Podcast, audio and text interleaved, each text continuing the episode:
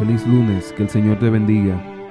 Para hoy lunes 12 de diciembre reflexionamos con el título Sean cristianos luminosos. Salmo 34, versículo 4 dice, Busqué a Jehová y él me oyó y me libró de todos mis temores.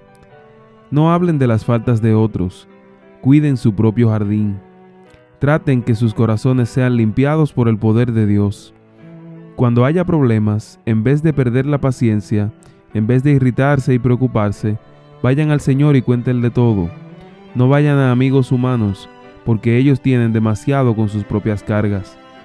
No piensen que colocando las cargas que tienen sobre otros encontrarán alivio. Acudan directamente al Salvador y cuéntenle todo lo que les preocupa. Crean que es capaz y que está dispuesto a enfrentar las circunstancias del caso de ustedes. Cuando acudan contritos al pie de la cruz, cuando tengan fe en los méritos de un Salvador crucificado y resucitado, recibirán poder a través de él. Y cuando echen sobre él sus almas impotentes, les dará paz, gozo, fortaleza y valor.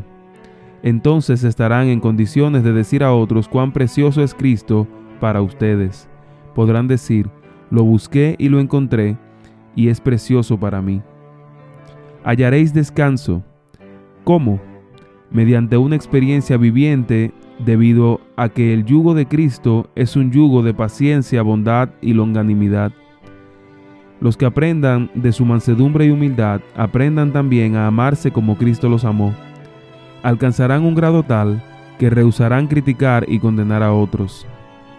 Sabrán que se les ha confiado una obra que ningún otro podrá hacer por ellos, aprender de Cristo. Cuando nos colocamos en sus manos, nos muestra las posibilidades que están delante de nosotros y nos invita a acudir en busca de ayuda a alguien que es infinitamente superior a los seres humanos que yerran.